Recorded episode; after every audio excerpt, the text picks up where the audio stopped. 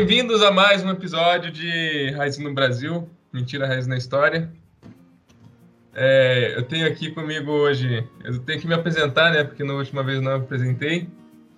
É, eu sou, me chamo Matheus Bassi, eu sou o criador e idealizador desse projeto, do podcast Raízes da História. E, bom, o objetivo principal é trazer conhecimento, fazer um diálogo entre as pessoas de fora da academia com a academia, trazer um pouco mais de ciência histórica para as pessoas que não são tão chegadas a esse tema. Enfim, é, comigo aqui eu tenho hoje Daniel Fernandes.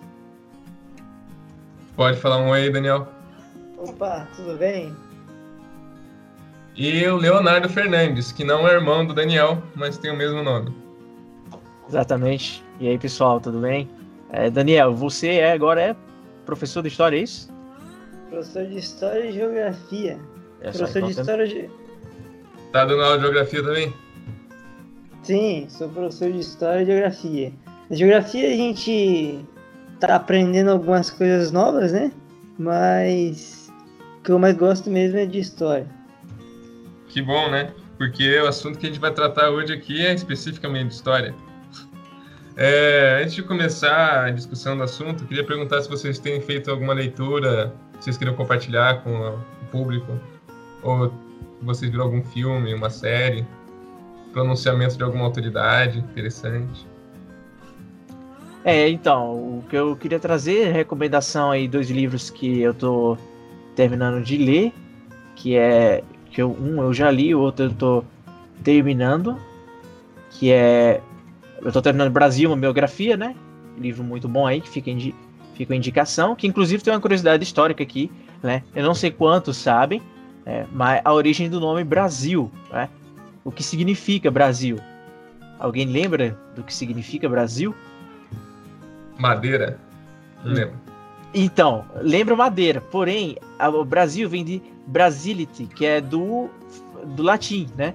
Que significa brasa ou cor vermelha. Então, quando eles cortavam a madeira e viram aquela cor, Aí eles deram o nome de Brasil, pau Brasil, né? E um livro que eu terminei de ler, que também é muito bom, que é uma breve história do Brasil, né? Da. Da Maria Priori? É isso, da Maria Priori. Bom. Bom, a minha indicação vai para um livro que eu comecei a ler. É...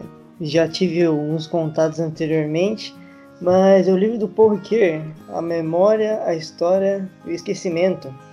É um livro de historiografia, é um pouquinho pesado, mas ele fala basicamente sobre as construções de narrativas, a ideia de memória, como que isso se interlaça com o que é a ciência histórica e como que a construção de memória ela exige também esquecimentos e como que uma memória manipulada ela faz outras coisas serem esquecidas, né? Que é basicamente um pouco também que acredito que a gente vai tratar hoje, né? Falando um, um pouco sobre a guerra de secessão, é, escravidão, que envolve um pouco essas questões de memória e esquecimento também. Muito bom. Ah, é, minha contribuição de leitura aqui pode ser a Visão do Paraíso, do Sérgio Barque de Holanda. Eu estou começando a ler uns pedaços dele. E ele vai falar basicamente do Brasil colônia. Qual era a visão é, do, do pessoal de fora, qual era essa visão do paraíso que o pessoal tinha de fora, né? É um livro bem interessante. E um outro que é, é Manilha e Libambo, acho que é esse o nome, que eu passei inclusive para Daniel, que é a história da África. Legal, Muito interessante bom. esse livro. E vocês trouxeram também alguma curiosidade, assim como, como eu? A minha curiosidade vai para. Eu não lembro. Daniel, tem alguma? Eu tenho uma curiosidade. Na verdade, é só para a gente não esquecer, né? Ah, acredito que eu já tenha compartilhado com vocês, mas é sobre a morte do Luther King. Ah, em 1968, ele participava dos grandes movimentos civis da década de 60, que se estendeu até no final né, da, da década. E basicamente é isso. O que eu queria dizer é que apenas as pessoas. É, na verdade, todas as pessoas que lutam por seus ideais, o final delas não é tão feliz, né? Isso a gente percebe ao longo da história. Mas é preciso ter coragem para lutar pelos seus ideais como Luther King, né? Legal, fica aí uma mensagem bem interessante. Muito bom. É, acho que minha curiosidade vai ser dizer que Hitler era nazista. Acho que ninguém sabe. Verdade, é uma curiosidade tanto. É uma curiosidade. É, é, muito bom. É, ao decorrer do podcast vão surgir várias curiosidades aí que nem eu sabia. Fui descobrindo aí no, durante a semana. Pois bem, é, vamos ao que interessa, né? A gente veio aqui falar hoje sobre o massacre de Tulsa, que aconteceu no ano de 1921, ah, no dia 31 de maio a 1 de junho, na cidade de Tulsa, no estado do Oklahoma, é, principalmente no, no distrito de Greenwood, onde era considerado ah, um distrito negro, era chamado de Black Wall Street. E a gente vai dar uma pequena introdução assim sobre o que era o que aconteceu nos Estados Unidos, como que foi a história dos Estados Unidos até chegar nessa questão da segregação racial e essas paradas assim. Uh, primeira coisa que eu acho que a gente vai ter que discutir então é a guerra de secessão, porque é ali onde que vai ser definido toda essa merda de é, sul e norte, questão de um preconceito mais exacerbado, apesar de já ter antes, né? O que vocês têm a dizer sobre isso? É, bom, isso é, é interessante porque é, toda história, todo herói ele tem uma origem, né? Então todo, todo, tudo que a gente vai falar tem uma origem de onde aconteceu, por que aconteceu aquilo, né? E a gente vê justamente aí na, na história de Tulsa, né? Por causa desde o do início, onde a gente o início mesmo vai ser quando os negros começaram a ser escravizados, né? Mas dentro Sim. do contexto que a gente quer, um, um olhador, historiador, é, um observador mais, mais é, significativo para o que a gente vai fazer, a gente vai falar realmente sobre essa guerra de secessão, né? Que foi basicamente o que separou e dividiu os Estados Unidos em dois lados, né? O lado norte e o lado sul, onde um queria é, viver em prol do capitalismo e outro viver em prol do plantation. É, não é isso, Daniel? Você já começou a dar. É, já chegou nesse assunto nas aulas? É, basicamente isso mesmo. Agora, por conta do coronavírus, a gente deu uma parada nas aulas, né? Eu não cheguei a dar esse conteúdo ainda presencialmente, mas virtualmente apenas, né? Ah, mas quando a gente se fala nesse, nesse, conteúdo, a gente costuma fazer aquela clássica divisão que a gente também faz no, quando a gente fala sobre colonização estadunidense, colonização da América é, Latina, seja portuguesa ou espanhola, que é que as colônias do norte seriam as colônias, aquelas, a parte de povoamento, e do sul aquela de, é, de exploração, né? Então a gente vê aí, quando nas 13 colônias, na formação dos Estados Unidos, que as, aquelas que estavam ao norte eram mais aptas, vamos dizer assim, à industrialização, eram, não sobreviviam num, num sistema mais uh, dos plantations, certo? No início foram os primeiros que aboliram a escravidão e se intitularam né, abolicionistas, enquanto que no sul você tinha grandes senhores, como posso dizer assim, grandes senhores de terra, que eram escravocratas, né? E ao longo da história dos Estados Unidos, após a independência, né, a guerra de independência contra o, a, a Inglaterra, você tem a futuramente, né, bem futuramente, a eleição do Abraham Lincoln, que se propõe a ser o, camarada que vai acabar ou vai abolir com a escravidão, né? E no sul se formam então os confederados, né, que não eram a favor dessa, dessa ideia de separação, ou nessa, dessa ideia de abolição, e aí então eles decidem se separar, né? Outra coisa acho que é importante a gente se lembrar é que a formação dos Estados Unidos ela se desenvolve a partir do federalismo, né? Então significa que cada estado que se desenvolveu a partir das, das colônias eles tinham após a independência, né? eles tinham uma certa autonomia nas suas leis e tal. Então, a, após a proclamação da independência e da Constituição, era, era legal quando um estado quisesse se é, dividir. Se ele quisesse sair da que nós chamamos da União, né? Isso se chama Estados Unidos. Era legal, ele podia ter esse, é, essa liberdade de não querer mais fazer parte da União. Só que isso não chamou muito, não, não foi muito agradável para os nortistas e fez com que então eles entrassem em conflito. Então, dois motivos aí, né? O motivo do norte é que eles não queriam que o sul se separasse, e o motivo do sul é que eles não eram agradáveis às ideias abolicionistas do Abraham Lincoln. E aí então começa uma guerra civil que vai devastar aí todos os Estados Unidos. E um dos motivos nem por trás também, é, nem só de pão viverá o homem, mas também a questão econômica, né? Também afetou esse idealismo, né? A gente pode colocar ali ah, que, o cap que, o capitalismo teve um impacto no norte, né? Porque um, um negro livre ele vai ter direito a salário e tendo direito a salário ele vai ter como gastar, né? E gerar. Assim, com, com certeza. Essa é a, a, quando a gente fala que o norte era abolicionista, né? A gente tem a tende a pensar, então eles eram a favor do negro e tal. Não necessariamente. É, exatamente. Não necessariamente não, né? Porque não, era nem um pouco essa, essa ideia, né? A ideia é justamente essa o sucesso do mundo era o capitalismo, né? E na industrialização do norte eles percebem isso. Mas uma coisa que é importante a gente é, destacar é que mesmo eles sendo eles tendo essa ideia abolicionista ou contra a escravidão, é, o preconceito, o preconceito ainda ele, ele prevalece, tanto no norte quanto no sul, né?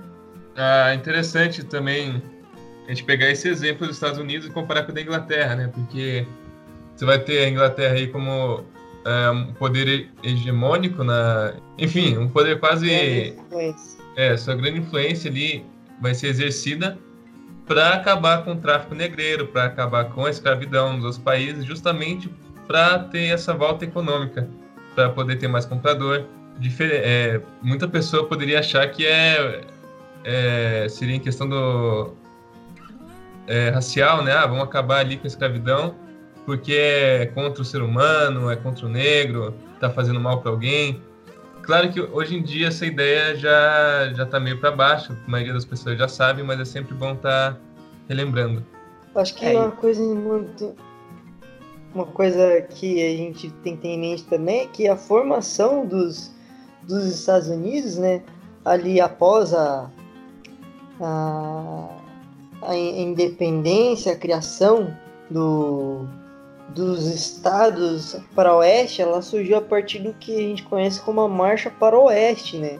Isso. E nessa marcha para, para o oeste, ela devastou é, não somente a natureza, mas foi praticamente um, um, massacre de diversas etnias indígenas que a gente tinha ali no continente norte-americano, né?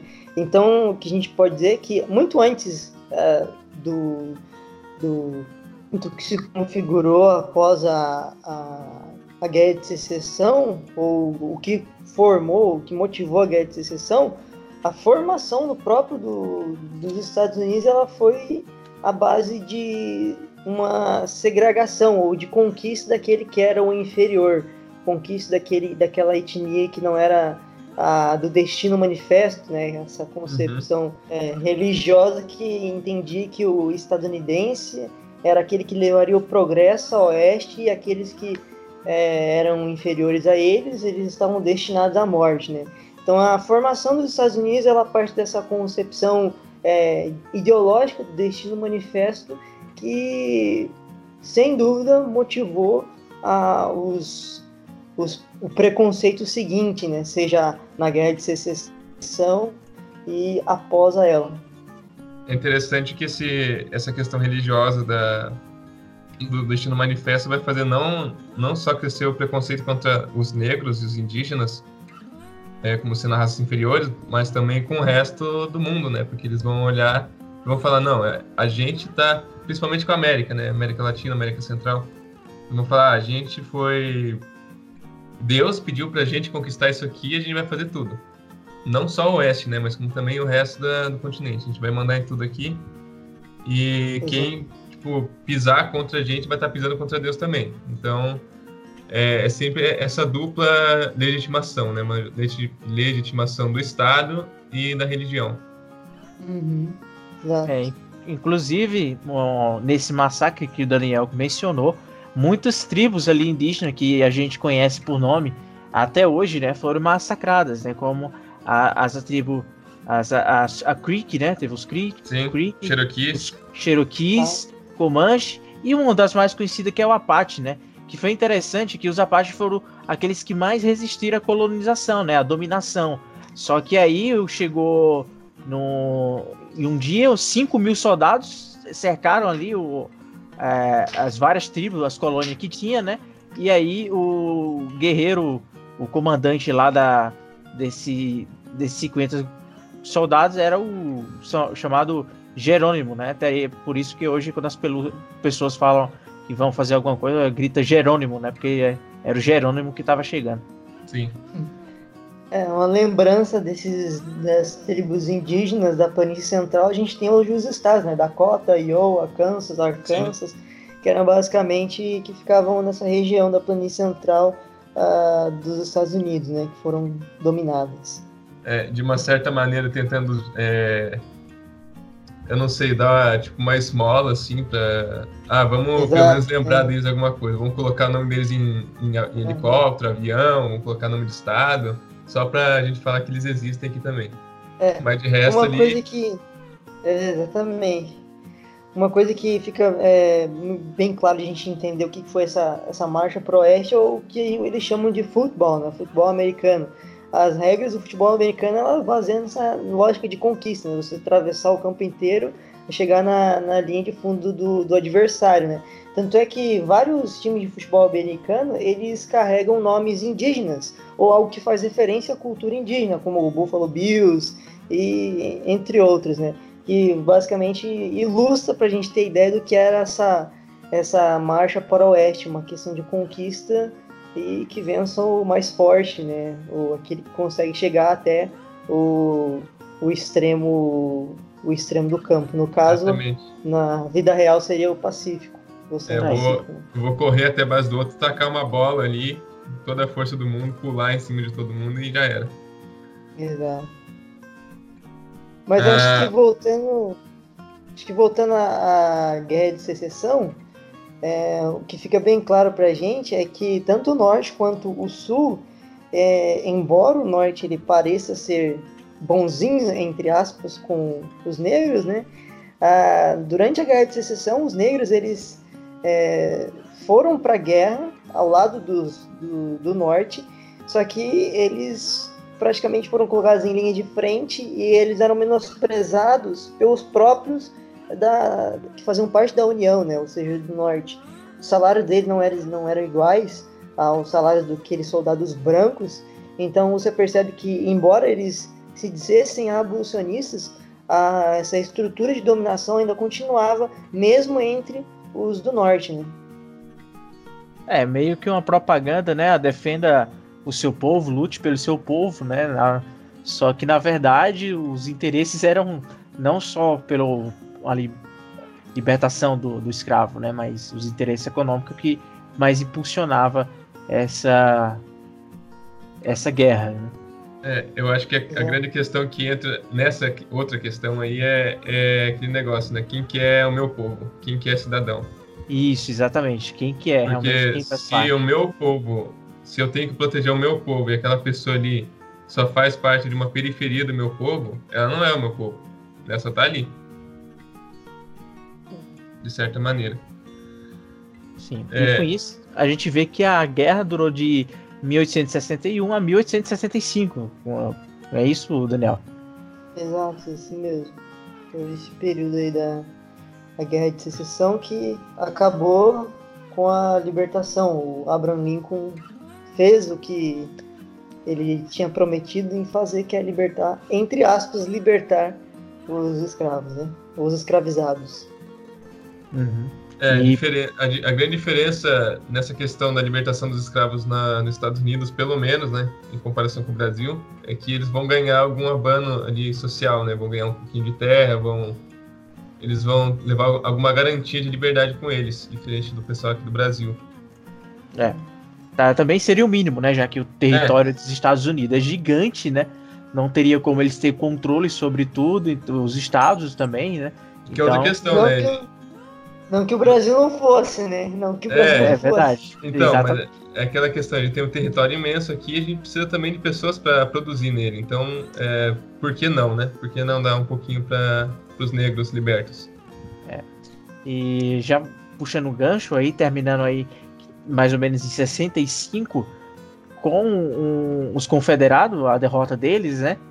É, no caso, em 1865, os ex-comandantes do- desse exército sulista, né? O que que eles fazem? O que que eles criam? Eles criam a triplo K, né? Triplo K. É, o Ku Klux Klan. Isso. É interessante, é, é, é bem. Se você for ler a história, assim, é bem engraçado, porque eles vão surgir, a princípio, como um grupo racista, né? Não. Enfim, vão surgir como um grupo racista. E eles vão estar ali, tipo, ah, a gente vai assustar os negros agora, porque eles venceram, digamos, né? Venceram a gente, a gente tá perdendo os escravos, a gente quer assustar eles agora, falando que somos se vestindo de branco, a gente vai falar que a gente é fantasma dos confederados que voltaram para justamente assustar eles. É, eu tava vendo que a princípio eles não eles não andavam, não, tipo, não tinham intenção de matar, eles só tinham intenção de assustar. Não sei até, até que ponto a gente pode levar isso como verdade. Mas a questão é que é um grupo que vai crescer muito naquele período e vai, inclusive existe ainda, né? Ele é Sim, sim. ele é um pouco mais omisso hoje em dia, ele está mais escondido, apesar de que em 2013 teve uma é, manifestação contra o. Obama na frente da Casa Branca. Foi bem cômico, se você for pensar desse modo, né? Porque você tem um presidente negro num país que existe uma organização é, racista, totalmente racista, é, anti-judaica, esqueci a, a palavra, anti tu, Sim, antissemita, Antissemita. anti tudo. E, enfim, é, é bem contraditório se você for parar pra pensar, e é estranho que eles continuem existindo ainda. Porque é, um crime. Aqui no Brasil seria um crime, pelo menos, né? Lá eles têm esse tipo de liberdade de um mais expressão. aberto a essas questões. É, É, mas uma, uma coisa que é interessante, interessante não, né? Triste, mas real, é um dos considerados um dos primeiros fundadores, ou aqueles que deram origem a isso, tem muito ligado com o Bassi já mencionou aí a questão do, dos, dos confederados, né? Soldados confederados serem os fantasmas. É, um camarada chamado Nathan Bedford Forrest ele foi um desses primeiros fundadores aí do KKK, ó, Ku Klux Klan. É, mas antes mesmo de acabar a Guerra de Secessão, é, aconteceu um massacre, né? Que a gente muitas vezes não se lembra, como poucas vezes nos lembramos o que é a escravidão dos Estados Unidos, né? Mais pra frente eu acho que vou fazer uma crítica em relação a isso. Mas no dia 12 de abril de 1864, antes de acabar a Guerra de Secessão, esse camarada, que era do Exército Confederado, ele cercou o Fort Pillow, no Tennessee, que era ocupa- ocupado pelas forças, pelas forças da União. É, ele cercou todo mundo, fez as pessoas da União, no caso, do Norte, se renderem. E ali, depois que se renderam, ele matou todos os negros, né? Que ficou conhecido como a Batalha do Fort Pillow. E isso foi um massacre o início do massacre ah, do que a KKK fez ah, dur- durante ainda a Guerra de Secessão. É claro que a KKK ainda não existia, foi existir depois que a, a Guerra de Secessão acabou, mas teve a, a participação desse um dos fundadores, que foi o, um- o general Nathan Ford Né? é, Forrest, né? É. Isso, exato. Então, antes mesmo da KKK ela existir de fato, já existia essa, essa ideia de matar, assombrar os negros, torturar eles, né? É aquilo um pouco que o Fernando Braudel, né? Grande historiador das mentalidades, ou do, das coisas que são duras de serem transformadas. E acho que uma dessas coisas que o Braudel ele fala na, na história do longo tempo, né? As estruturas que demoram a se transformar, é essa questão, principalmente a questão do a discriminação racial, o que nós chamamos de racismo, né? é, quando a gente fala sobre esse tema, a gente, as pessoas têm o costume de dizer, ah, mas isso já foi, isso aí tem que ser esquecido, isso aí foi há tantos anos atrás, mas as coisas na história elas não se transformam no estralar de dedos, né? Elas permanecem e o que a gente vê ao longo da história dos Estados Unidos, né, também do Brasil, é esse preconceito ele se prevalecendo nas estruturas de poder, né? Porque as coisas não vão ser transformadas do nada, né? Elas levam tempo, tempos duros de transformação. Pois é. Quem já não viu aquela, aquela, aquele pronunciamento do Morgan Freeman falando que racismo não existe, que tem que parar de falar nisso e falar no ser humano, né? Sim, sim. É entrevista dele. É, puxando é uma o que prática, né? Eu esqueci, eu tinha esquecido de falar. Sim.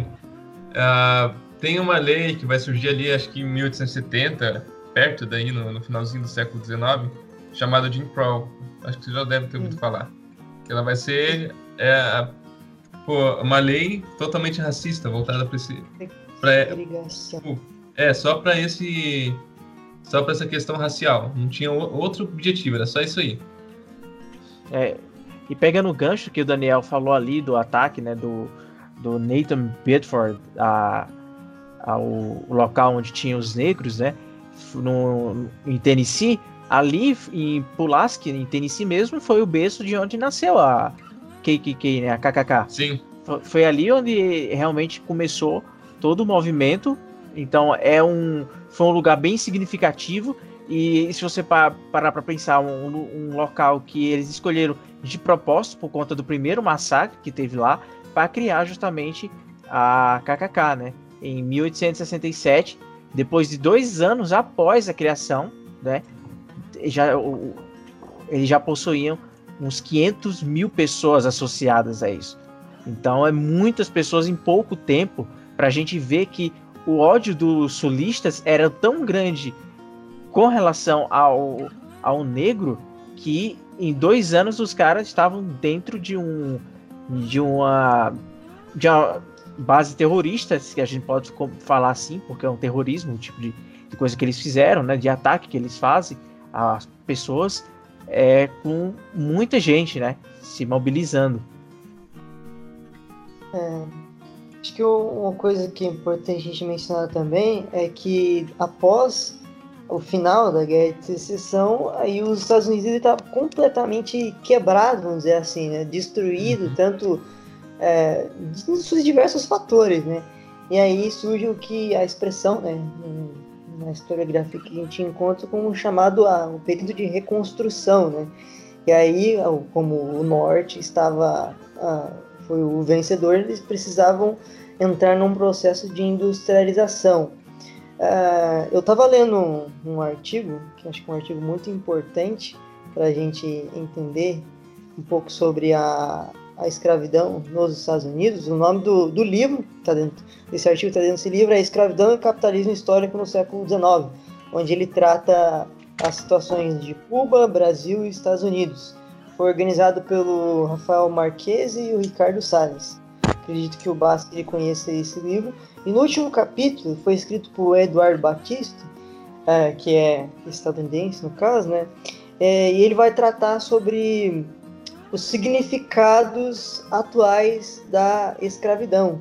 Uma coisa muito interessante que ele coloca é que na historiografia dos Estados Unidos não existe ou existe pouco ainda, tudo bem que o, o livro não é o artigo não é tão atual de 2012, mas ele trata que o que existe na historiografia da escravidão não é uma historiografia que trate de fato a escravidão, e sim que trate a escravidão por fatores econômicos. E aqui ele vai fazer exatamente uma crítica a essa ideia de reconstrução, por quê? Porque se entende o negro, começa a se entender o, o negro ou o escravizado, agora livre, a partir apenas daquilo que ele produzia, a partir daquilo que ele produzia em função é, da, da escravidão e não exatamente a sua realidade como escravizado, né? E o que ele vai colocar é que na, na historiografia da escravidão estadunidenses existe uma sinédoque, que seria basicamente uma história em função de outras histórias, ou seja, uma pequena história em função de uma história maior que seria a história econômica é, do, dos Estados Unidos, né? E isso se prevalece ao longo da historiografia durante vários anos que na, na historiografia dos, da escravidão nos Estados Unidos e ele menciona que só vai terminar ah, na década começar a terminar, né, vamos dizer assim, que isso prevalece depois da década de 60 também, mas a historiografia dos Estados Unidos ela começa a mudar na década de 60, quando acontecem os, os movimentos de direitos civis, que é quando os negros começam, principalmente aí no momento do Martin Luther King e tal, mas ele coloca então que uh, a partir então desses, desses estudos que foram feitos na década de 60, começou então a entender o negro como não sendo apenas um dominado a partir deste modelo de escravização, que tinha fatores econômicos, mas como um, um agente que lutava contra essa é, escravização, né? E é a partir da, dos estudos em relação à cultura é, dos escravizados, né? E aí então que surge essa, essa ideia que o, o negro ele não era apenas um escravizado, ou no sentido ele era passivo, mas ele também atuava resistindo a, a essa escravidão, né?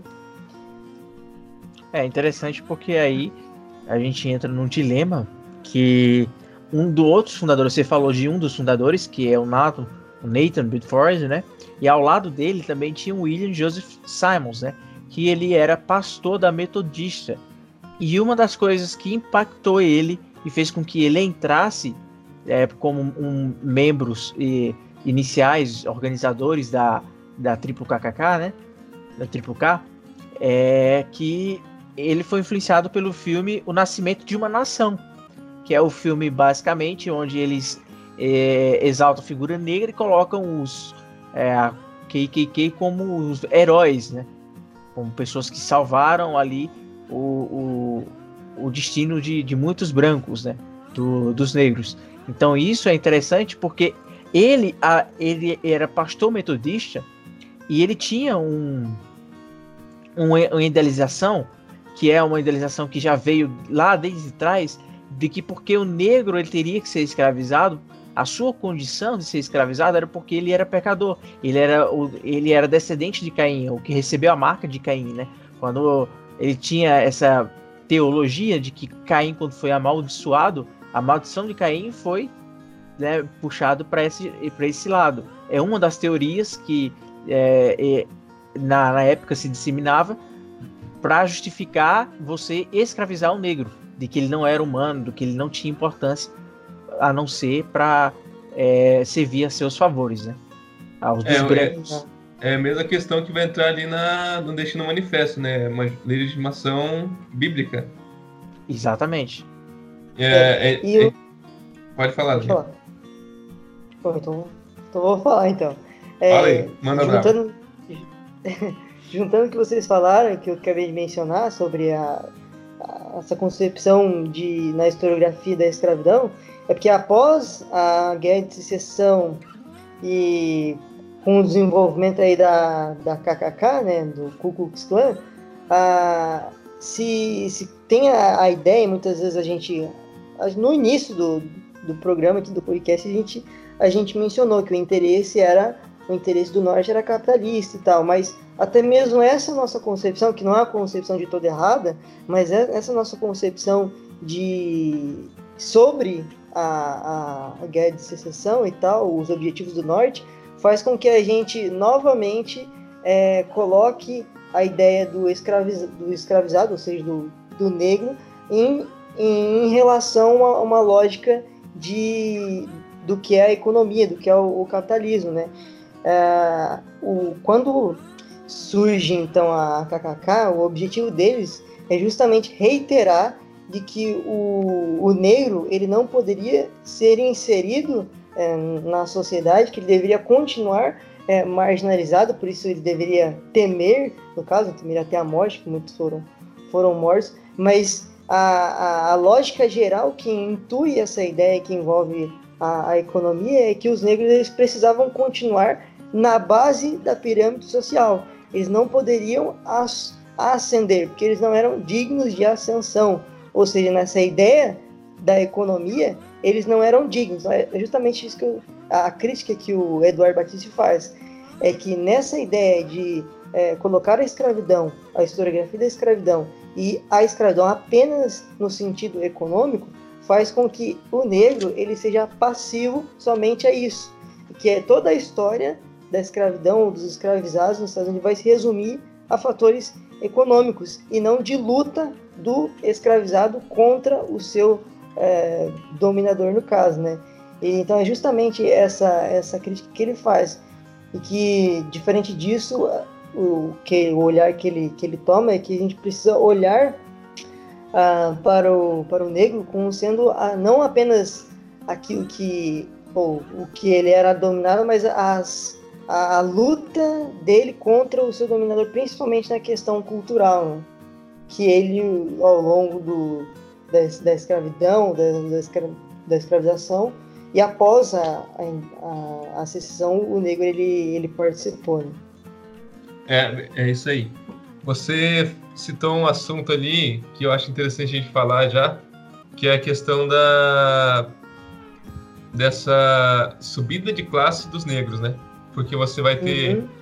é, durante a escravidão, você vai ter eles com uma classe estática, depois você vai ver eles subindo na, na pirâmide social. E é interessante porque quando eles vão para Oklahoma, vai ser. Não vai todo mundo para lá, né? Mas eles vão para lá e eles vão começar a achar poços de petróleo. Então, logo, eles vão começar a ascender socialmente. Eles vão entrar ali, é, a princípio, como uma população externa, assim, e com o passar dos anos eles vão começar a enriquecer, enriquecer bastante, e vai começar a trazer maus olhados contra essa sua ascensão. Porque muitos brancos que estavam ali, agora eu estou falando de 1900 e bola, é, eles vão olhar com, tipo, com inveja. Eles vão falar, ah, por que aquele negro tem uma loja e eu não tenho uma loja? Então eles vão começar a questionar esse tipo de coisa. É, um exemplo disso é o bairro, o próprio bairro Greenwood, né, em Tulsa, que era um bairro que tinha cerca de 10 mil negros, né? E ele era dividido por uma linha de trem, é, Tulsa, né, a cidade de Tulsa, onde um do, do lado ficava o bairro, o bairro dos negros e do outro o bairro dos brancos, né? Era uma cidade que tinha em torno ali de 100 mil pessoas, 10 mil mais ou menos eram as pessoas negras, né?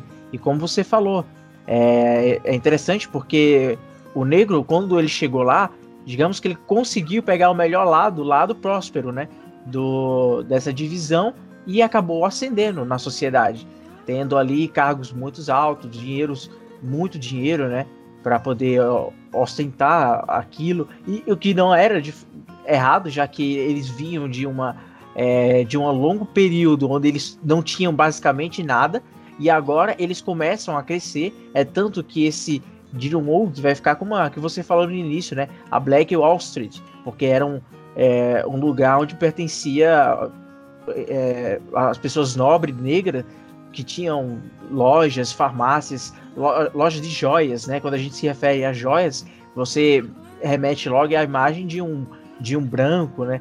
Conduzindo um, um, um estabelecimento assim, ou um judeu, né? Que possui dinheiro para aquilo, mas um negro que possui uma loja grande né, e rica, você não associa isso muitas vezes. E é. nesse bairro era justamente isso, né? É, lembrando aí que a gente tá falando de 1900 e pouco, né? Isso, já é no, na época de 1920, mais ou menos, 1918. Era, era uma coisa rara. Sim. Era uma coisa, que isso, uma coisa é, muito rara. Né? Então, é, o livro que eu estava lendo sobre esse massacre, ele fala ali que Oklahoma representava é, uma fuga, uma chance de escape dessa Sim. população negra do sul.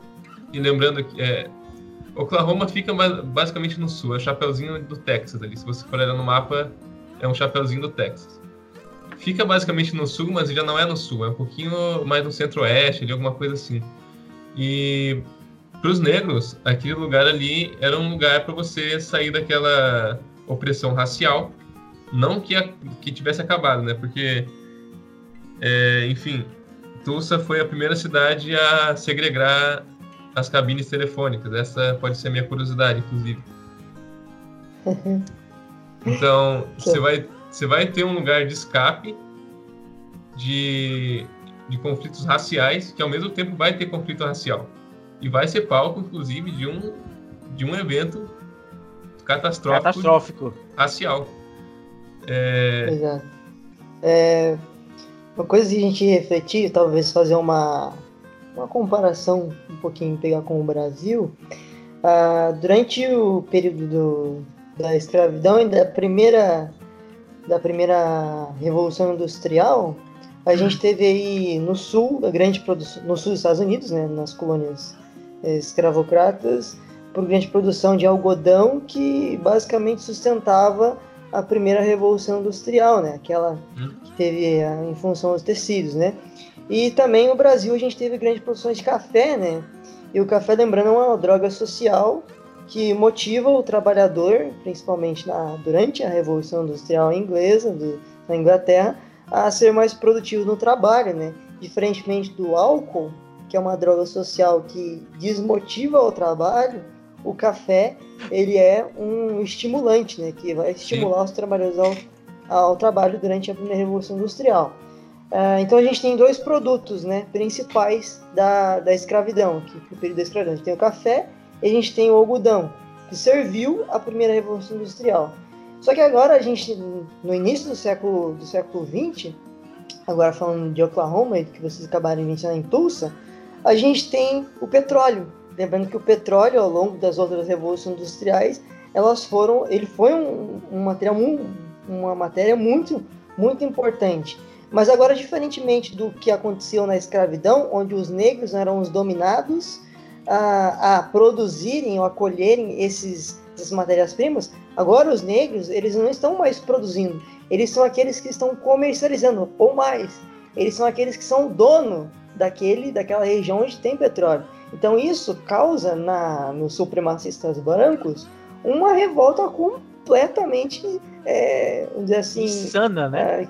É, insana, porque a, a, no passado eles eram aqueles que eu, como branco, dominava para produzir a minha riqueza. Agora eles não produzem, mas eles são donos da riqueza. Como assim? Como que um negro tem aquilo que no passado eu o escravizava para eu ter? Então isso gera na mente do supremacista uma indignação completa, né? É, essa questão, inclusive, que o Paulo Micelli coloca em um artigo dele, que eu não vou lembrar o nome, acho que é uma pedagogia da história, que a gente não pode julgar o passado. Enfim, a gente não pode julgar o passado em nenhuma perspectiva, porque a gente está falando de uma mentalidade diferente, né? A gente não pode julgar, ah, ele está ali, está achando ruim que o negro está subindo na vida. A gente não pode julgar isso aí, porque para ele aquilo ali era uma ofensa, é uma ofensa a Deus, era uma ofensa contra a família, contra a instituição, contra tudo. Uhum. É, e... Então a gente, a gente tem que perceber que quando alguém é, de uma periferia social alcançava um status, todo mundo ia olhar com cara feia. É, exatamente. Né? E a gente está falando de uma, de uma década, década de 20, como o Daniel mencionou, né? É uma década que vai vir para é, quebrar certos. É, fazer certas rupturas na, dentro da cultura. A gente pode dizer assim, né? Que os anos 20 como mencionado, é os anos loucos, né? Considerados anos loucos, é onde começa a ter aí as mulheres em busca do direito ao, ao, seu voto, né? O movimento sufragista, ele nasce nessa, nesse período, já que muitos países a mulher conseguiu é, o direito à liberdade de voto, né? A voz no, no, no Congresso, né? Poder votar, escolher e agora, no, nos Estados Unidos, também isso vai acontecer, né? Esse movimento. Outras coisas que vai estar relacionada a isso também é como, por exemplo, a gente vê essa questão dos, do, dos negros ascendendo dentro da sociedade, eles vão agora criar também o seu próprio estilo de vida, né? E um, desses é, estilo de vida que é, tá relacionado com a música é o próprio jazz, né? Então o jazz ele vai vir com tudo, é uma época onde começa a fazer muito sucesso o jazz, né? A gente vai ter aí nomes bastante conhecidos, né? Como o Duke Ellington, o, o Louis Armstrong, né? E é, anos mais tarde vem com. O que a gente pode destacar disso, talvez, é que enquanto um, um produto de entretenimento, o negro era adorado. Isso. Mas como, como tipo, ah, empresário, como um vendedor, como um professor, um intelectual, alguma coisa assim, aí já não era muito legal. Inclusive, Tulsa, estou vendo aqui no, nas citações que eu tinha marcado, é, 1915 eles vão começar a fazer as primeiras. Acho que não é, tá, não é 1915, eles vão começar a fazer ali várias leis segregacionistas. Então, como eu falei, é, sobre a cabine telefônica ser segregada, você vai ter hospital, escola, é, o casamento entre, entre casamento interracial vai ser proibido. Então, você tem uma contradição nessa cultura, né? Porque enquanto você tem vários grupos musicais ali de reggae no começo da, do século, você também tem uma proibição da coexistência entre duas etnias, no caso o branco e o preto. Eu acho que também é interessante a gente diferenciar essa concepção que talvez a gente não tenha percebido entre o que é ser negro nos Estados Unidos, né? E o que é ser negro no Brasil, porque Exatamente. a gente percebe que ah, no Brasil a gente tem várias expressões, a gente tem mestiço, a gente tem mulato, enfim, essas expressões que no nosso país elas as pessoas não entendem o que são, mas elas são aceitáveis, né? Mas nos Estados Unidos, é, principalmente nesse período é, do início, a primeira metade do século XX, elas vão ter assim modificações e invalidações. Por exemplo, diferentemente do Brasil, é, se você nos Estados Unidos, sua mãe, ela for é, negra no caso, afrodescendente, e o seu pai for branco, e você mesmo assim nascer branco, você nos Estados Unidos é considerado um negro é, não, não exatamente exata, pela cor da sua pele, mas pela sua, pela origem. Sua ascendência, então, pela sua origem. É, é um ponto que eu acho interessante destacar aqui também, que eles vão criar uma legislação nova no estado, na cidade de Tulsa, no estado de Oklahoma, que vai ser a Bill Number One. E eles vão basicamente falar, ó, se você tem ancestralidade negra, da, africana, você é negro, não importa a sua cor. Exato. E aí é que a gente vê realmente, como o Daniel falou, a diferença né, desse, de ser negro no, nos Estados Unidos. Né? Aqui, aqui ainda a gente teve diversas leis que tentaram é, abolir a escravidão, né? A gente tem do sexagenário, a lei do ventre, do ventre livre. Só que nem, nenhuma dessas leis a gente vê é, os Estados Unidos se movendo para criar, né? Para demonstrar ali que o negro ele tem um papel importante que não é só ser escravo, ser a base da sociedade, mas também ele tem poder. Não que no Brasil fosse um reconhecimento, né, disso, até porque eh, no papel isso estava escrito, mas basicamente não funcionava, mas pelo menos tinha alguma coisa, né? Nos Estados Unidos não, o, o você é realmente discriminado até pelos seus descendentes, né? Você tem é. isso aí. E é tanto que, para a gente ter ideia, que é, o preconceito e o racismo era tão grande que nesse mesmo período de 1920, a Triplo Kay, né, ela, ela acaba ganhando aí em torno de 4 milhões de seguidores por todo o país, só por conta dessa, dessa distinção e dessa ruptura social, né, da, do racismo que eles tinham, né, dessa segregação mesmo. Então, essa questão do aumento da, da quantidade de membros vai ser vinculada com a Primeira Guerra Mundial também, o fim da Primeira Exatamente. Guerra, no caso. Porque você vai ter é, várias divisões negras que vão atuar pelos Estados Unidos é, na Europa, e elas vão voltar e elas vão estar sabendo usar armas. Elas vão voltar treinadas. Então você já vai ter uma população branca que vai olhar e vai falar: uou, tem negro armado que sabe usar arma, que sabe se defender. Isso é um perigo pra gente. É, já Inclusive, tem negro. Já tem, tem negro rico, agora é armado, né? Isso. Então tem um livro do Paulo, acho que é Paulo Rivaio Machado, não lembro o nome dele certinho, da coleção da Contexto de História, de História da África, esse livro ele fala que, é, falando sobre a, a, descolonização da África, ele diz que depois que os soldados lutam pela Europa na Primeira Guerra e eles matam tipo um branco assim com uma arma, eles percebem que o branco não é um ser imune, que eles conseguem matar ele. Então é, você já começa a ter um sentido de revolta aí também. E acredito que isso aconteça também com soldados negros estadunidenses que vão para a Primeira Guerra Mundial. Eu, eu queria fazer uma. Eu queria fazer uma. Na verdade, uma comparação é, desse, do contexto brasileiro em relação ao contexto de segregação racial dos Estados Unidos, né? É que a gente, é normal a gente criticar exatamente esse modelo de separação e segregação que os Estados Unidos ele impõe entre as etnias, né, entre as, o negro, o branco. Então a construção basicamente ao longo dos anos da história dos Estados Unidos é basicamente de separação entre aqueles que são brancos e aqueles que são pretos, aqueles que são, é, enfim, estrangeiros, essa, essa nítida separação entre um e outro, né? O que necessariamente não acontece no Brasil, né? E aí a gente começa a colo colocar o Brasil numa escala de, não, então o Brasil é melhor, porque não tem essas divisões. E a gente cai na falácia da mentalidade que é a democracia racial, né?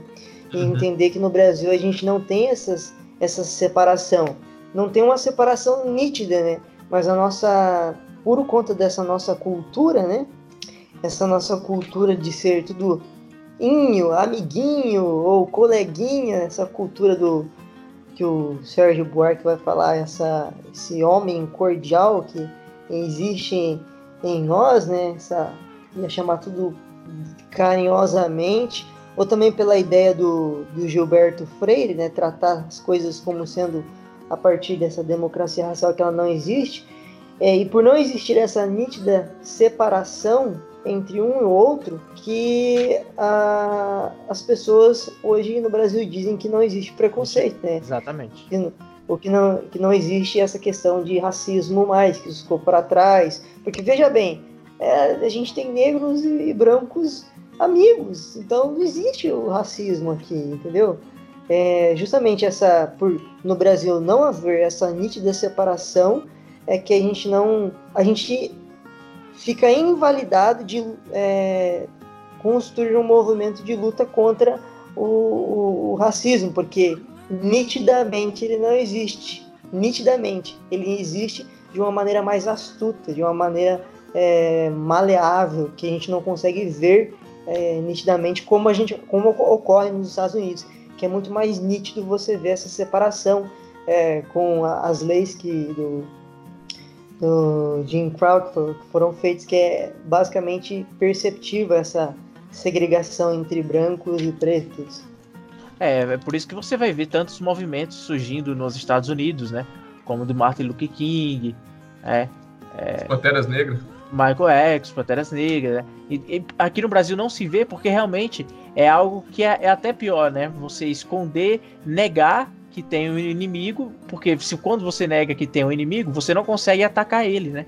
Você não consegue, é, colocando assim, encontrar maneiras de poder ajudar a, a aquilo a acabar. Então, e é, isso é claro, né? Para você que está ouvindo esse podcast, é, se pergunte quantas vezes você já viu um professor é, negro, né, com um doutorado dando aula para você, ou, ou, sem doutorado, né, ou na faculdade, ou na, no ensino médio, quantos professores negros vocês tiveram, né? Então, assim, dá para contar nos dedos. E isso, isso é o racismo, né? Você pode não perceber, mas ele tá lá, né? Ele tá lá e é visível. Quando a gente para para pensar e analisar desse lado que você está falando essa crítica, realmente ele, ele se encontra lá. Eu acredito que só para ficar acho que um pouco mais claro, que muitas pessoas elas fazem uma elas fazem uma associação do que é o racismo e a discriminação é, por cor, né? Pela cor da sua pele, seja você branco, amarelo, vermelho, é, enfim, preto, diversas cores. É, no caso, a, o racismo ele envolve uma discriminação é, em relação à cor da pele mas ele não se limita a isso, né? Porque se, se ele se limita, se o racismo ele se limitasse a isso, aí é aquela ideia que as pessoas dizem do racismo inverso, que racismo contra pessoas brancas. Hum. Não existe racismo contra pessoas brancas. Racismo são como existem racismo apenas com relação a pessoas negras. Por quê? Porque quando você critica uma pessoa por ela ser branca ou por ela ser muito branca, você está discriminando a cor da pele dela, mas não necessariamente praticando racismo. É lógico, os dois são, são errados. Discriminação pela cor da pele, seja amarelo, branco, enfim, é uma discriminação. Só que racismo não envolve apenas a discriminação. O racismo envolve uma estrutura de poder da sociedade, onde os negros eles não aparecem em determinadas em determinados lugares da sociedade. Então, a exclusão do negro envolve o que se chama racismo. A exclusão social dele envolve o que se chama racismo, não apenas a discriminação com relação à cor da pele dele. Então, é importante ficar claro que racismo inverso não existe, porque existe uma pequena diferença entre o que é discriminação com relação à cor da sua pele ou até mesmo em relação ao seu credo religioso. Aí você vai entrar em outras questões. Mas enfim, discriminação por, por religião, etc. Importante frisar também que a KKK não era apenas é, por pessoas por pessoas negras, mas também por pessoas é, judias, antissemitas e também católicas, né? Então é um grupo protestante fundamentalista né, nesse sentido religioso, mas fica aí então a diferença entre discriminação racial, pequena diferença entre discriminação racial, discriminação por cor da pele e o que é o racismo, né, que envolve questões estruturais na sociedade maiores do que a gente muitas vezes olha, ah, você está sendo discriminado ser branco, então está praticando racismo inverso. Isso aí não é. existe, né? E é, é dentro desse... Pode falar. Não, pode falar. Ah, tá. Interessante, Daniel, que você falou dessa questão da, da Ku Klux Klan ter um preconceito também contra é, outras entidades religiosas, né? no caso os católicos, porque hoje em dia você vai ter um, um renascimento da Ku Klux Klan e ela vai estar aceitando membros de qualquer é, repartição religião. social, qual, é, exatamente, qualquer religião, qualquer repartição social, qualquer sub subcultura da sociedade, como skinhead e outras coisas é, eles vão estar hoje em dia captando só quem é contra comunismo, quem é contra judaísmo e quem é contra os negros. É basicamente isso que eles falam. Bom, e é nesse contexto, né, que vocês dois mencionaram, que a gente vê acontecer aí o grande massacre, né? Que tudo aconteceu por conta de um rapaz, um jovem de 19 anos, né, chamado Dick Warland, né? É, que aí Dick Diamond. É, Dick Highland que é o cara que, sem querer, né, por um acidente, acaba pisando ali no pé da, da Sarah Page, que era uma mulher branca, né, e ela grita, e quando ela grita, isso já se remete porque a imagem do negro, isso é uma coisa que a gente debateu. Ele é acusado de estupro. Sendo que o interessante é que quando os negros eram eles os escravizados, quem tinha costume de abusar fisicamente das mulheres negras era o branco, né? E depois essa imagem, essa associação é invertida de que o homem negro ele é perigoso agora, de que ele pode fazer qualquer coisa. E aí ele é levado até a delegacia, né, lá de Tulsa, onde ele é preso para julgamento.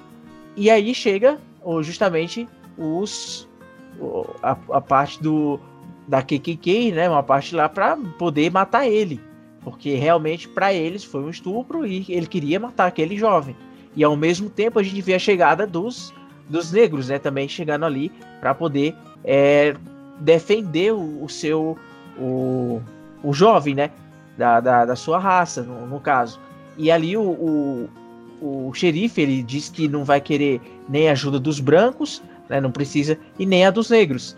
E nesse contexto aí, que é onde eles acabam tendo, saindo, um branco avança em cima do negro, acaba disparando uma arma e aí pronto, foi o estopim para começar realmente uma, um, grande massacre em Tulsa. Né? Então, é, ali começa justamente essa guerra de Tulsa, né? Em 1921, né, vai, vai ocorrer isso, porque no dia 31, por causa de um rapaz que foi acusado de estupro. E depois de essa bala dispara, pronto. Aí começa realmente o massacre, brancos invadindo o lado negro, colocando fogo em suas casas, nas suas lojas, tudo pela questão do racismo e preconceito, porque chegou o limite. Aquela bala tirada foi o estopim para dizer assim, ó, chega, não dá para viver mais com esses caras aqui. Eles não merecem isso, porque como pode um negro ter um piano de cauda na casa dele e eu não ter?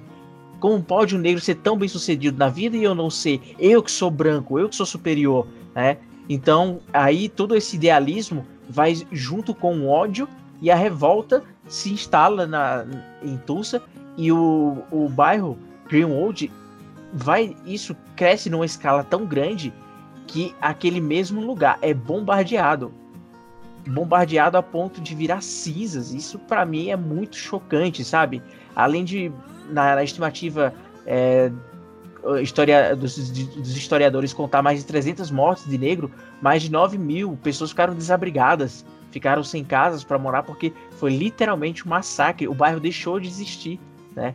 Foi, virou cinzas, virou pó.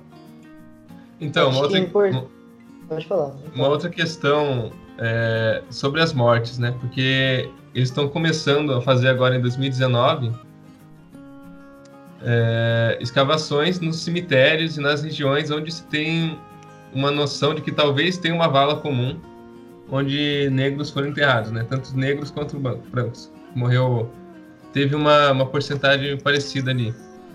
Ah, eles estavam com dificuldade, a princípio, de identificar quem era morto por causa do massacre, porque em 1919 tinha tido uma, uma, uma epidemia de varíola, se não me engano, Uhum. Aí eles não estavam sabendo diferenciar quem que tinha morrido por causa do massacre e quem tinha morrido por causa da varíola.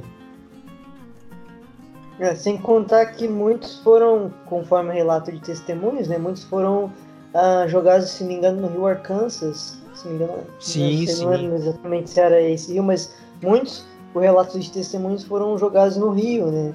Então a gente não tem como pre prever exatamente o número de mortos, assim, aproximadamente, né?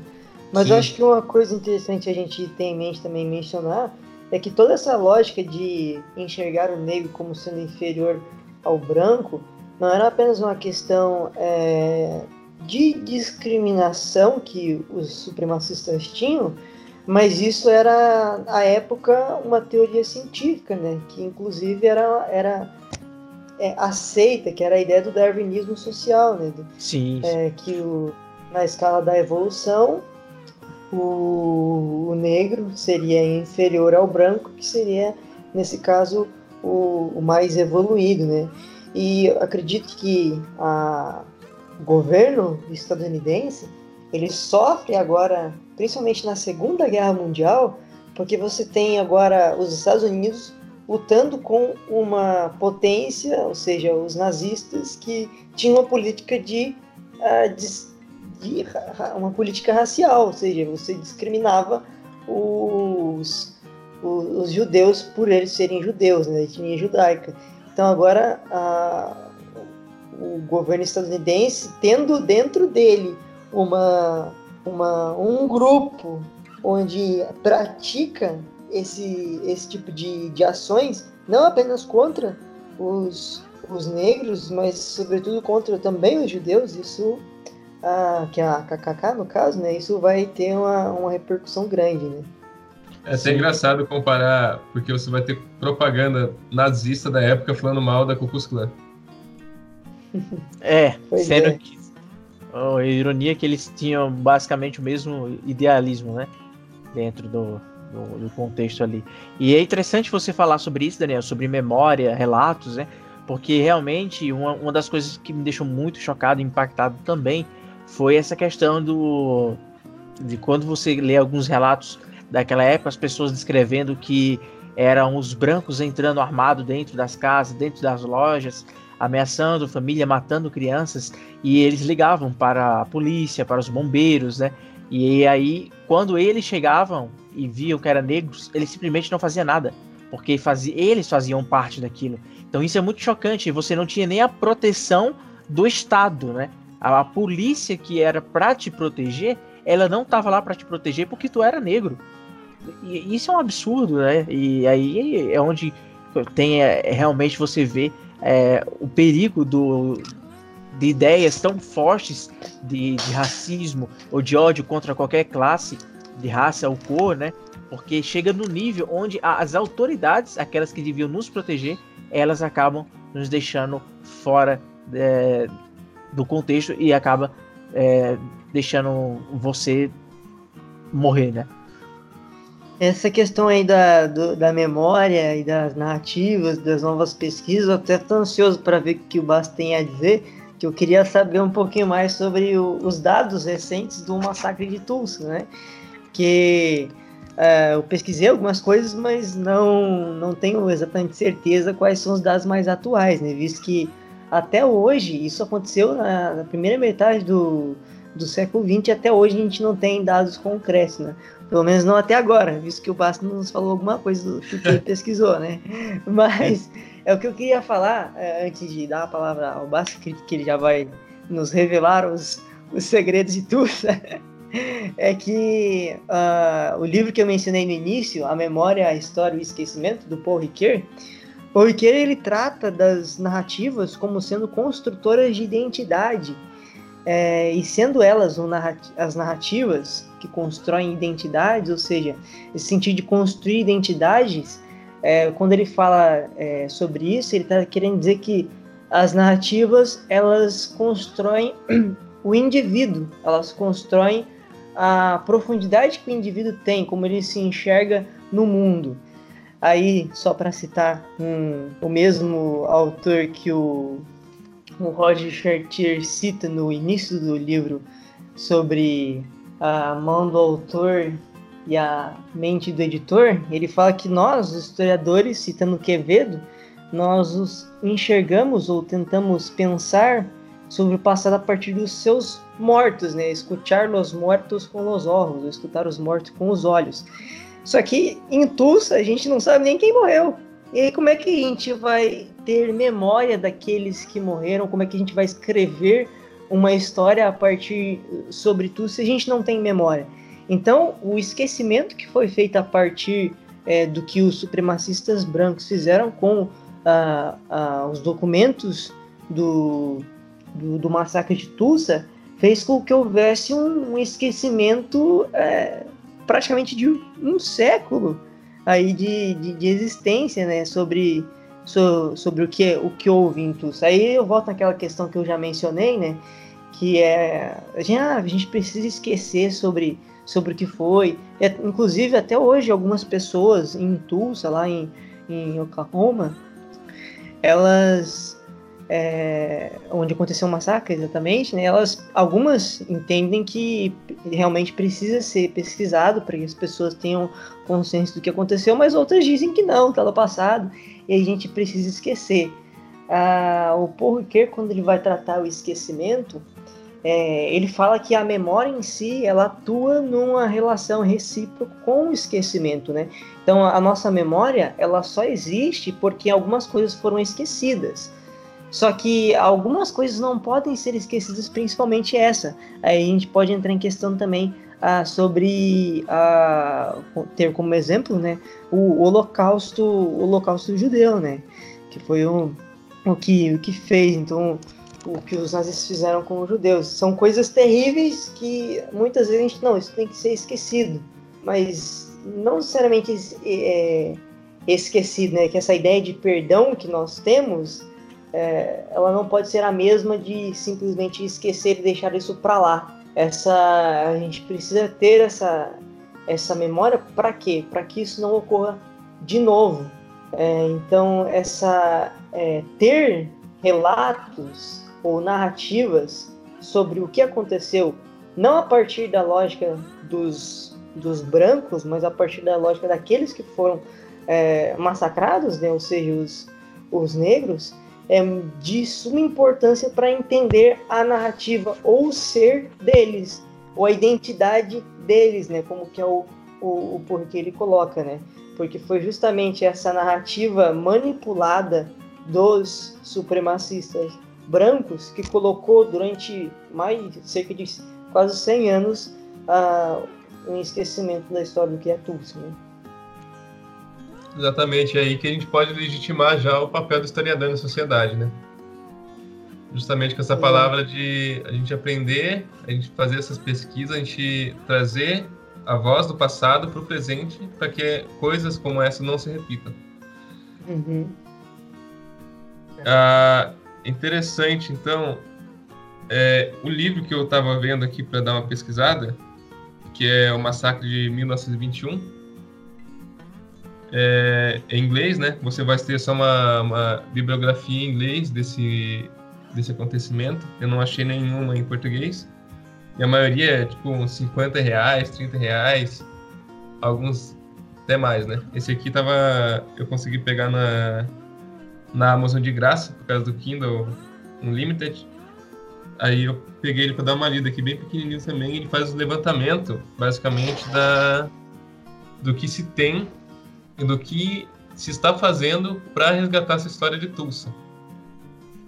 Aí ele cita aqui que em 2019, como já tinha falado, é, o, o, governo dos Estados Unidos liberou um pessoal para fazer escavação arqueológica na cidade de Tulsa, para procurar é, essas valas comuns onde as pessoas eram mortas e jogadas.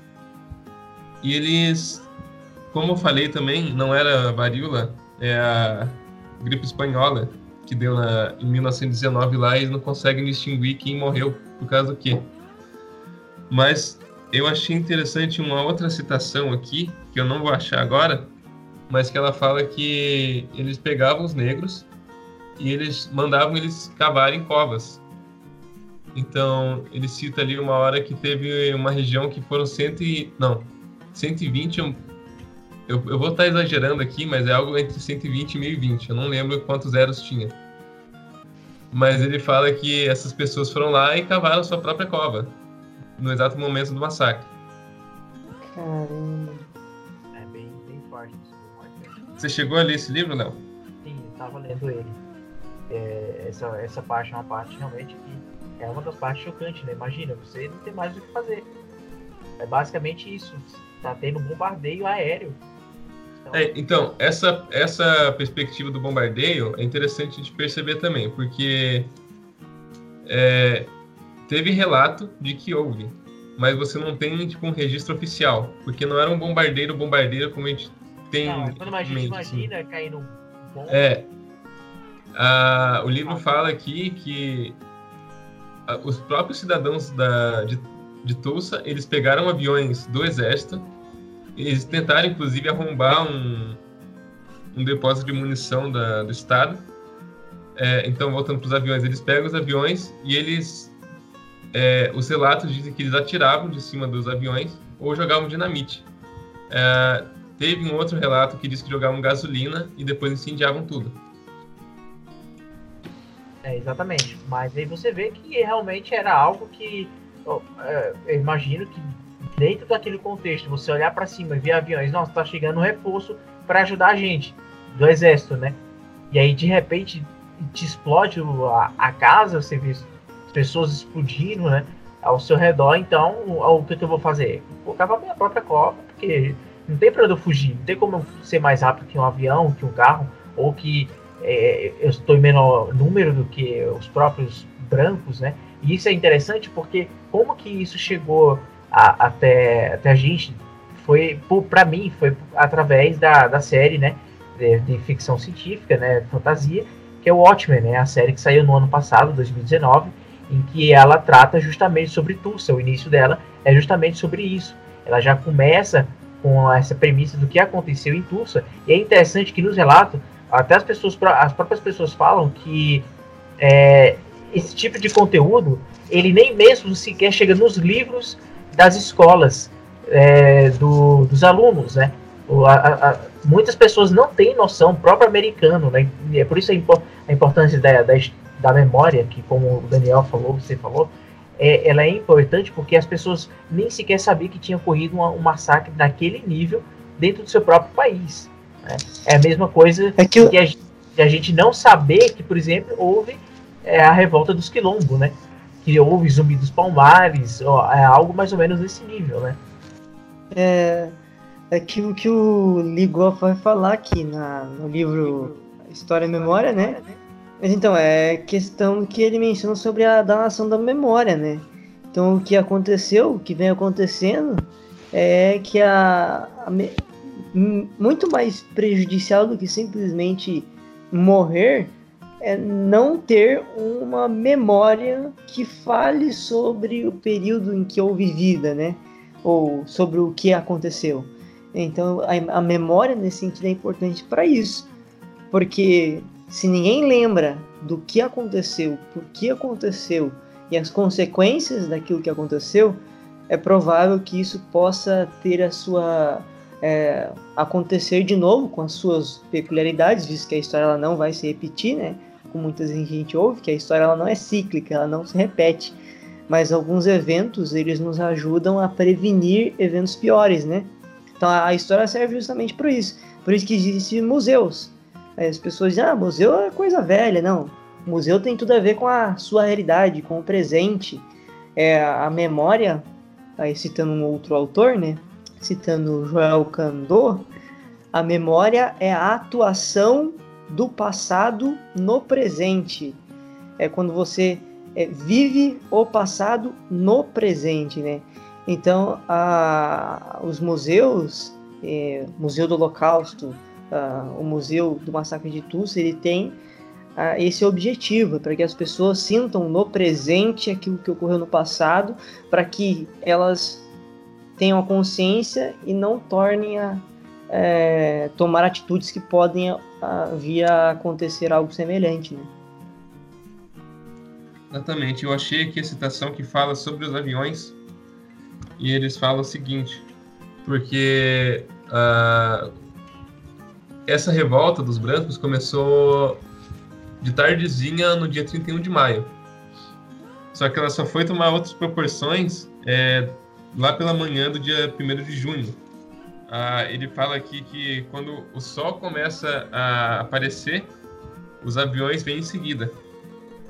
E ele diz aqui que é, é difícil você definir se estavam mesmo jogando dinamite, apesar de que eles confirmam que pelo menos uma dinamite foi jogada.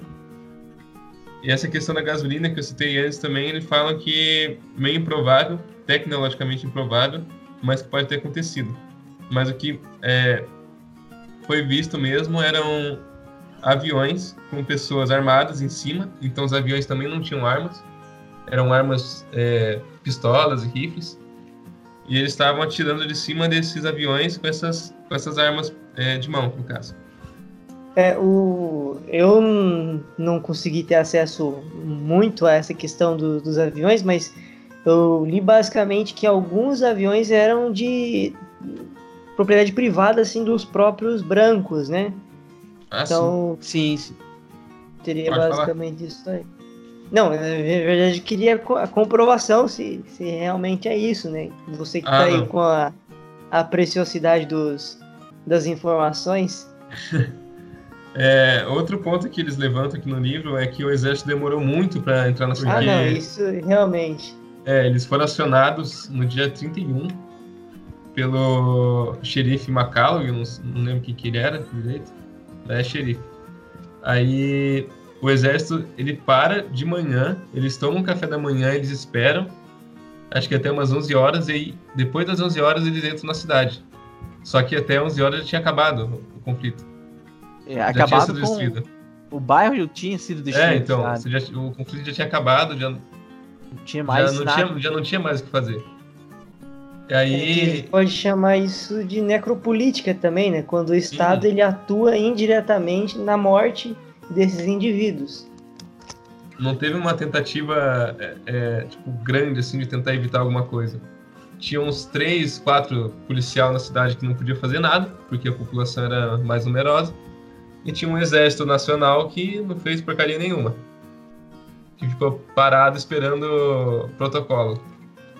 E é interessante porque mesmo depois que acaba é, o conflito dentro do distrito de Greenwood, você ainda tem alguns negros sendo levados para outros lugares para serem linchados, para serem assassinados.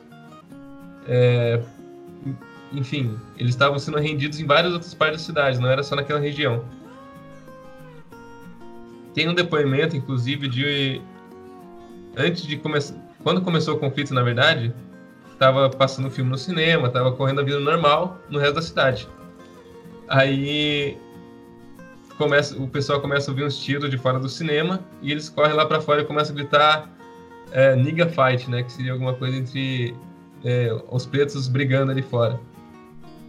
Aí o pessoal vai para fora para ver essa luta. Quando chega lá, é uns negros levando tiro dos brancos. Do nada, assim. É, inclusive, essa cena, isso que você descreveu, é uma das primeiras cenas do, da série do, do Watchmen, né? Onde o, o menino, ele tá dentro do cinema e aí tá tendo um, confusão lá fora.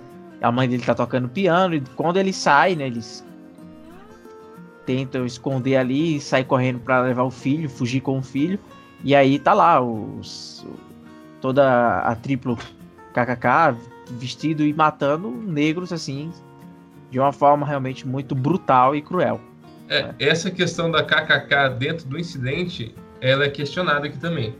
Eu não sei como que foi na, na série do Watchmen, mas eles dizem que não tinha quase nenhum indício da Ku Klux Klan dentro do conflito. Você tinha... É claro que depois dali você teve um aumento da quantidade de membros, mas dentro daquele conflito ali não teve muita participação da Ku Klux Klan. Foi bem pouco, que eles dizem.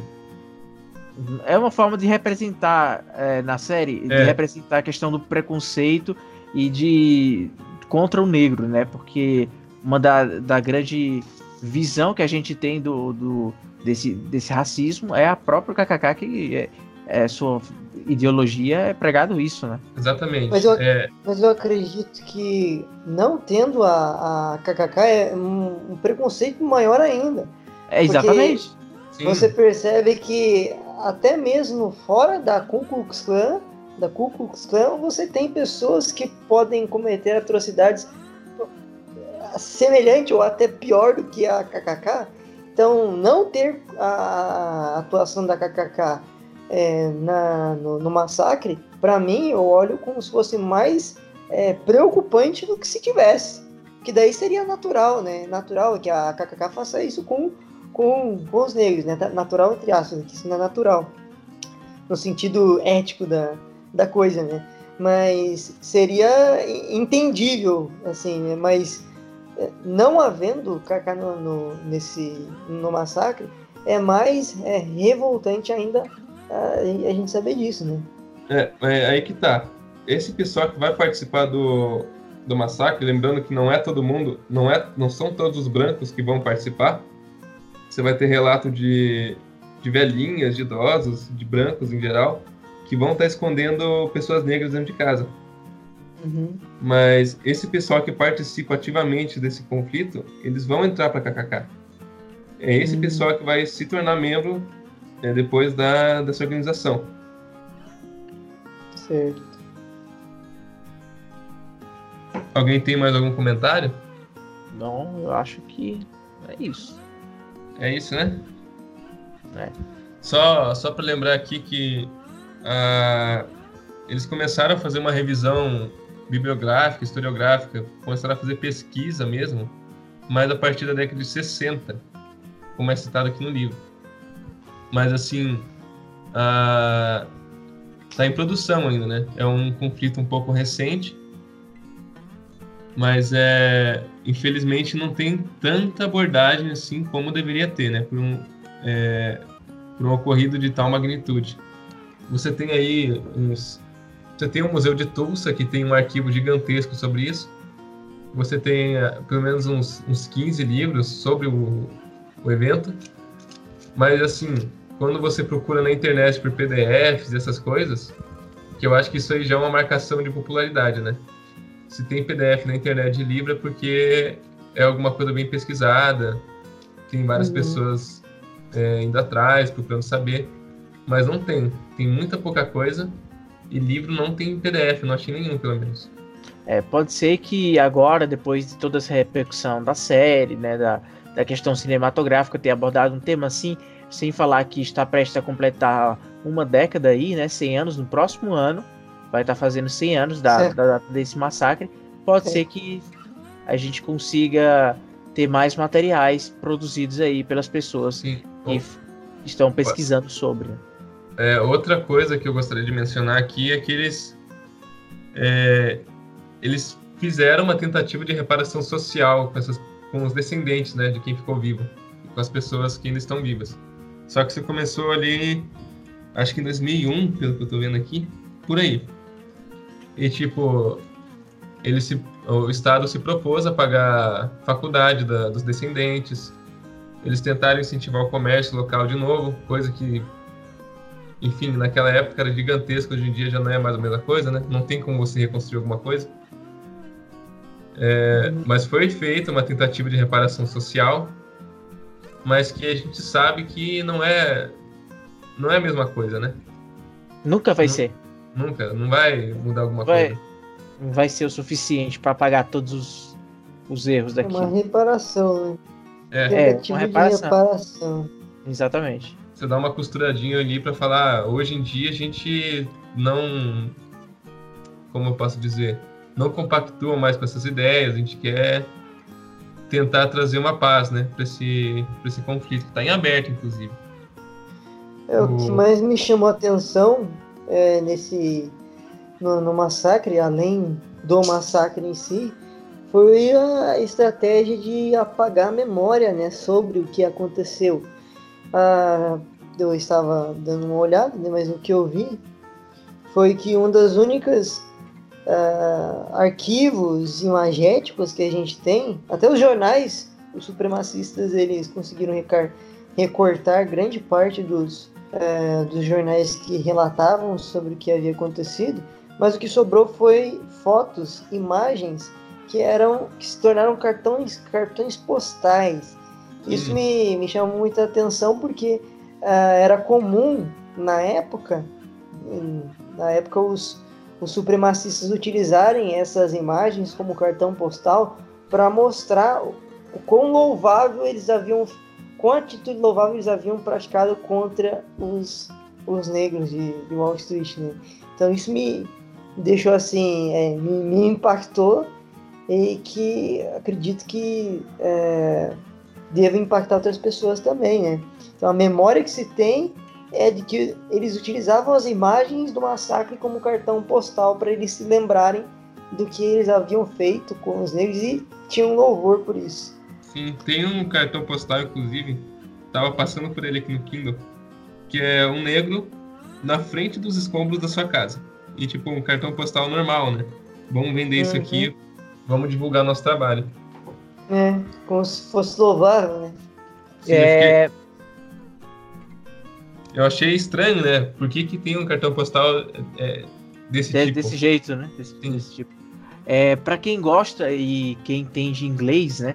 Vai ter aí um documentário, né? Que é The Tulsa Enlistment of 1921, né?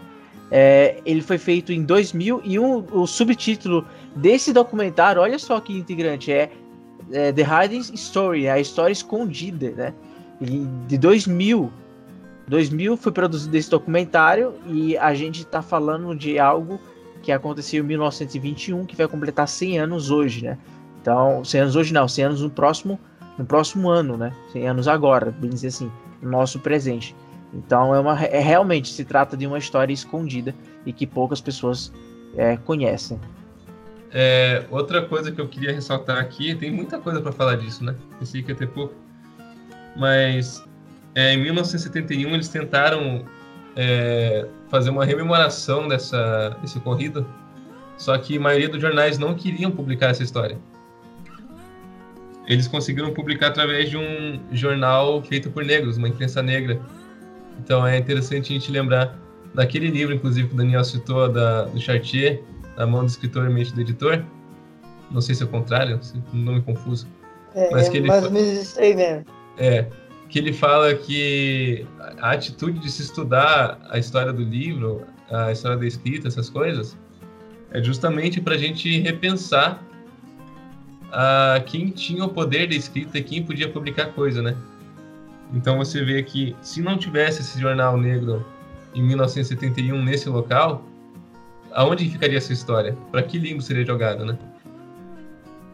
É, várias outras histórias também que existem Exatamente. dentro dessa grande dessa história que a gente não conhece, porque e talvez a gente nunca vá conhecer, porque talvez esteja tão profunda no campo da, da nação que a gente não consegue mais ter acesso nenhum, né?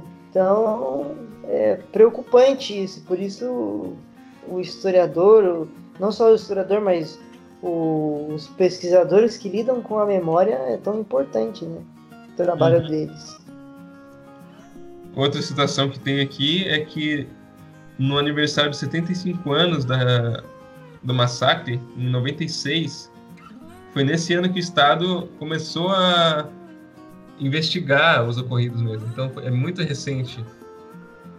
É, enfim, quantos anos tem aí? Uns 24 anos? 24 anos desde a, desde que eles começaram a remexer nos papéis para ver o que tinha sobre essa história. É muito recente. É, e nesse contexto atual dos Estados Unidos, é, é um pouco um pouco provocador também, lembrando que o pai do Donald Trump fez parte da Ku Klux Klan, né? Sim. Então, é lógico que os, nos Estados Unidos os estados são independentes nesse sentido de jurisdição, nas suas, nas suas ações, né? Mas aquilo que o, o Basso acabou de mencionar, que o Chartier ele cita, que a escrita ela é motivada pelas instituições, né? Que envolvem a publicação, seja dos livros, essas coisas, etc. Bom, é, eu acho que a gente encerrou o assunto. Não que ele tenha sido encerrado, mas a gente não tem mais nada para falar dele mesmo. E o tempo está ficando longo. Acho melhor a gente encerrar. Então um É. abraço aí pra você. É, alguém, Beijo. alguma consideração final, alguma frase de efeito, uma citação aí do Olavo de Carvalho. Aí, Aqui, Aí- aqui a gente só cita pessoas importantes, sabe? então fica aí uma dica para você que tá ouvindo, apresente a um, a um amigo. Bom, minha contribuição final então é citando o famoso Eduardo Galeano é que você se contentar com a atualidade é você perpetuar as ações criminosas. Valeu. Boa, Daniel. Aproveita que é quarentena, gente, e, e escuta o podcast e compartilha. Aproveita que você está em casa coçando, escuta alguma coisa aí. Exatamente. Vai fazer comida? Escuta aí o resto da história. Valeu. Valeu. Valeu, valeu.